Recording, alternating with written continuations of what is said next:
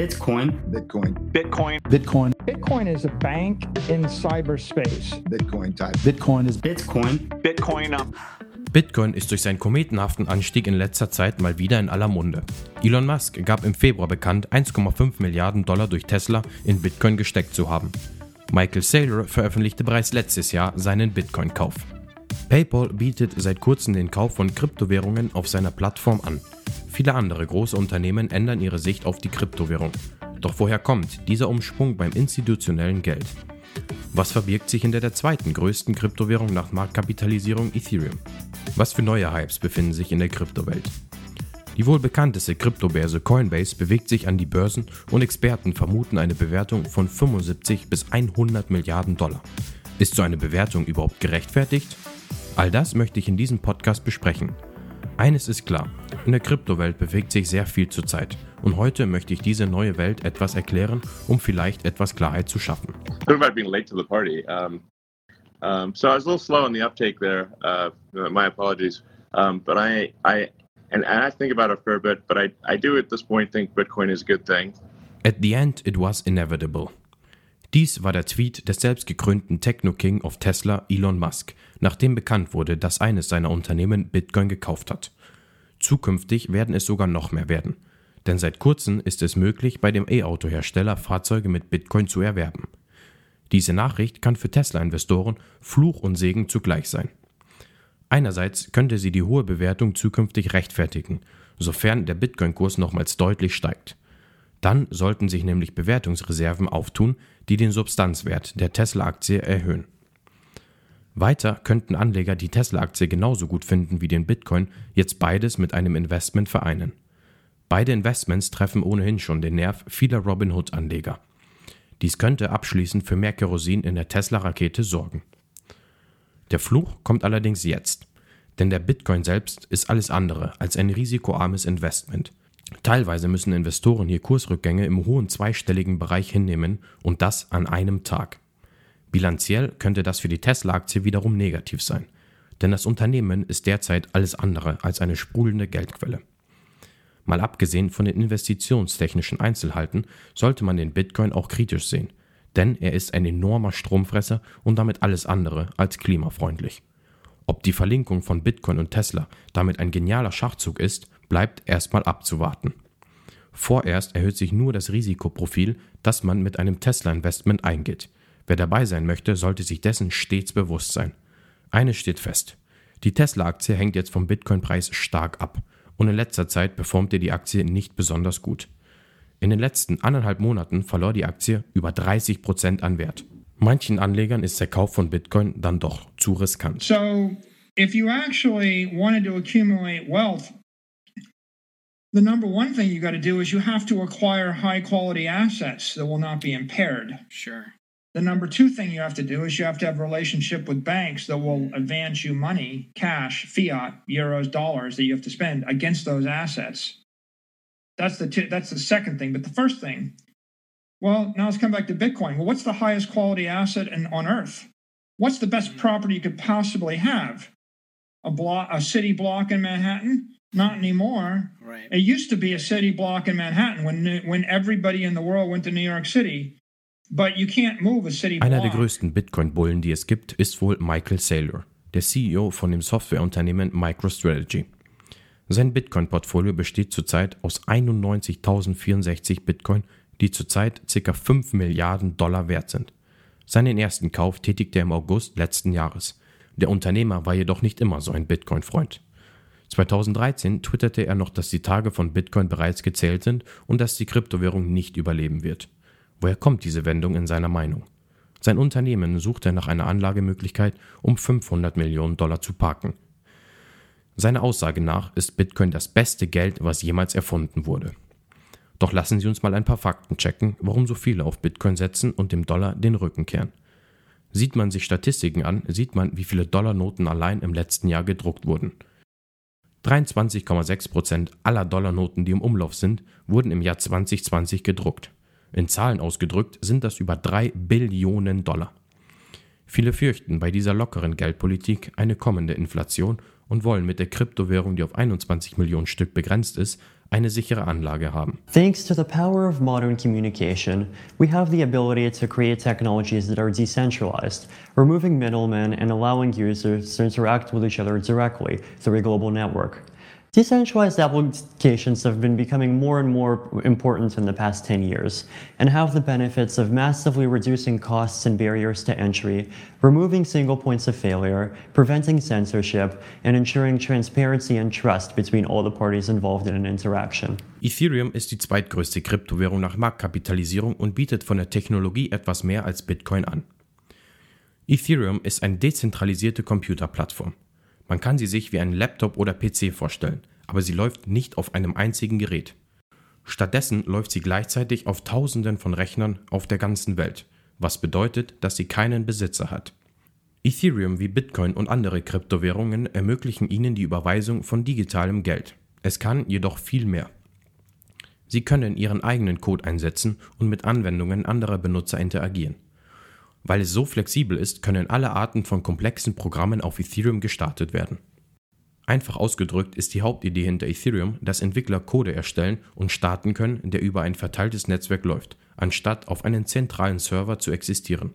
Das bedeutet, dass diese Anwendungen theoretisch nicht heruntergefahren oder zensiert werden können. Wir haben die Idee angesprochen, dass Ethereum den Code in einem verteilten System ausführen kann. Als solches können Programme nicht von externen Parteien manipuliert werden. Sie werden in die Datenbanken von Ethereum, das heißt die Blockchain, aufgenommen und können so programmiert werden, dass der Code nicht bearbeitet werden kann. Darüber hinaus ist die Datenbank für jeden sichtbar, sodass Benutzer den Code vor der Interaktion mit ihr prüfen können. Das bedeutet, dass jeder überall Anwendungen starten kann, die nicht offline genommen werden können. Interessanter ist, dass diese Anwendungen Bedingungen für die Übertragung von Werten festlegen können – da ihre native Einheit Ether Werte speichert. Diese Programme, aus denen sich die Anwendungen zusammensetzen, nennt man Smart Contracts. In den meisten Fällen können sie so programmiert werden, dass sie ohne menschliches Eingreifen funktionieren.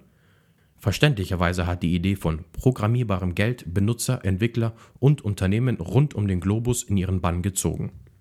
The market for NFTs ballooned in 2020.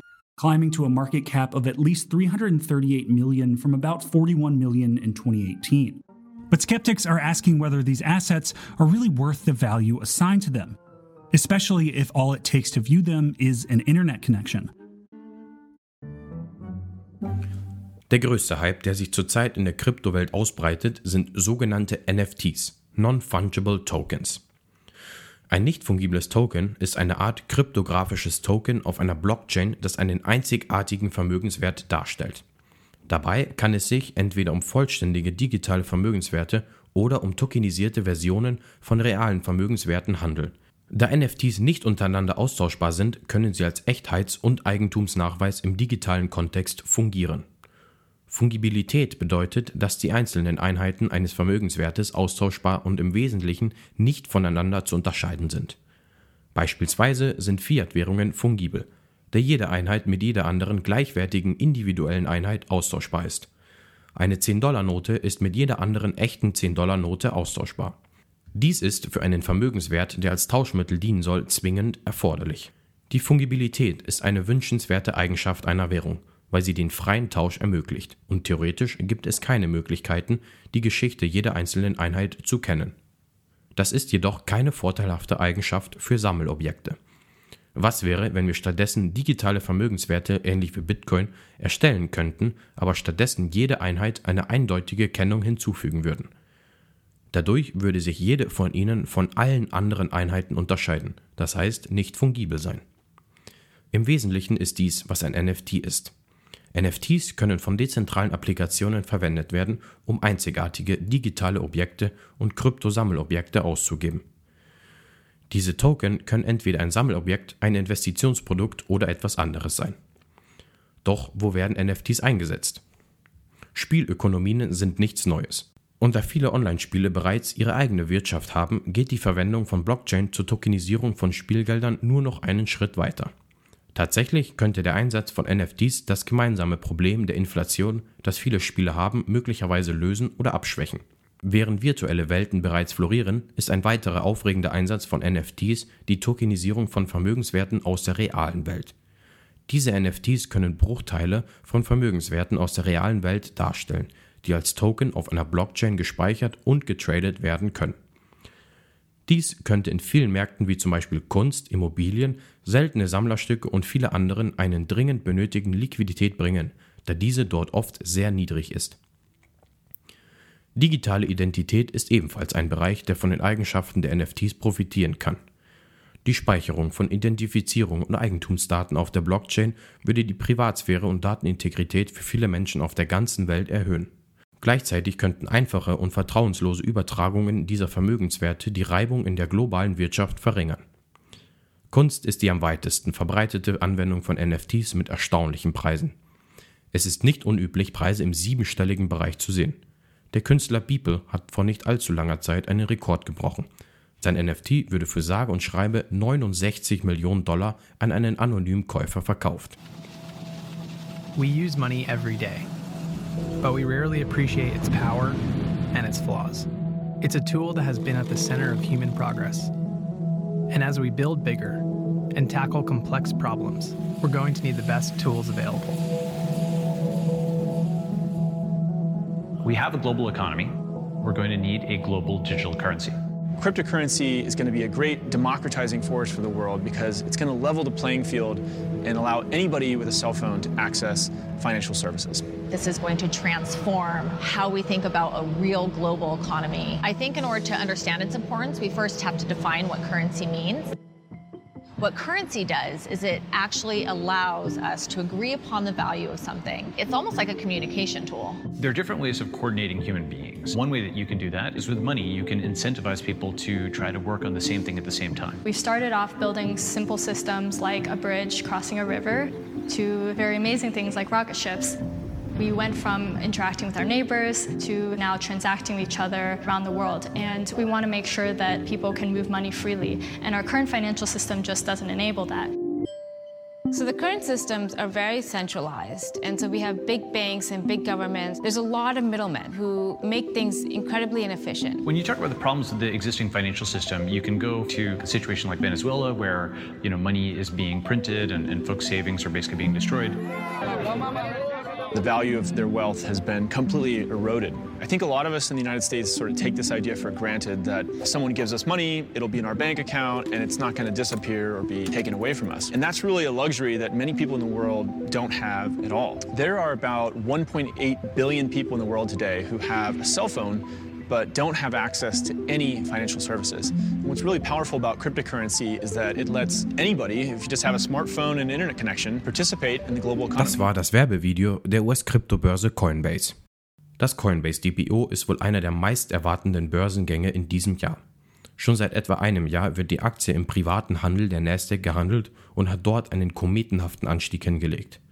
Zurzeit soll die Aktie zwischen 350 und 375 Dollar gehandelt werden, was Coinbase auf einen Börsenwert von rund 100 Milliarden Dollar kommen lässt. Ist diese Bewertung überhaupt tragbar? Durch einen Blick auf die Zahlen kann man sich einen besseren Eindruck schaffen. Im Jahr 2020 erwirtschaftete Coinbase etwa 1,14 Milliarden Dollar Umsatz. Die Stimmen von einer zu hohen Bewertung werden zwischen Analysten immer größer. Wenn man einen weiteren Blick auf die Zahlen wirft, sieht man die Korrelation zwischen dem Hype der Kryptowelt und dem Umsatz der Börse. Im Jahr 2017, als Bitcoin seinen letzten Peak bei 20.000 US-Dollar hatte, erwirtschaftete Coinbase rund 927 Millionen Dollar. In den Jahren danach, 2018 und 2019, sieht man einen klaren Abfall des Umsatzes. 2018 waren es lediglich 520 Millionen Dollar und 2019 nur 483 Millionen Dollar. Dadurch kommt man auf den größten Kritikpunkt der US-Börse. Coinbase lebt vom Bitcoin-Preis. Wenn die Euphorie rum um die Kryptowelt dem Ende naht, wird die Aktie der US-Kryptobörse auch an Attraktivität für Investoren verlieren. Coinbase hat einen sehr hohen Druck, um attraktiv für Investoren zu bleiben. Das Unternehmen hat keine Zeit, um sich auszuruhen. Die Investoren möchten natürlich auch ohne Kryptohype gute Zahlen sehen. Einige Statistiken lassen aber hoffen. Coinbase hat von Jahr zu Jahr einen sehr organischen Zuwachs an aktiven Nutzern der Plattform. Es gibt noch weitere Kennzahlen, die man in Betracht ziehen muss.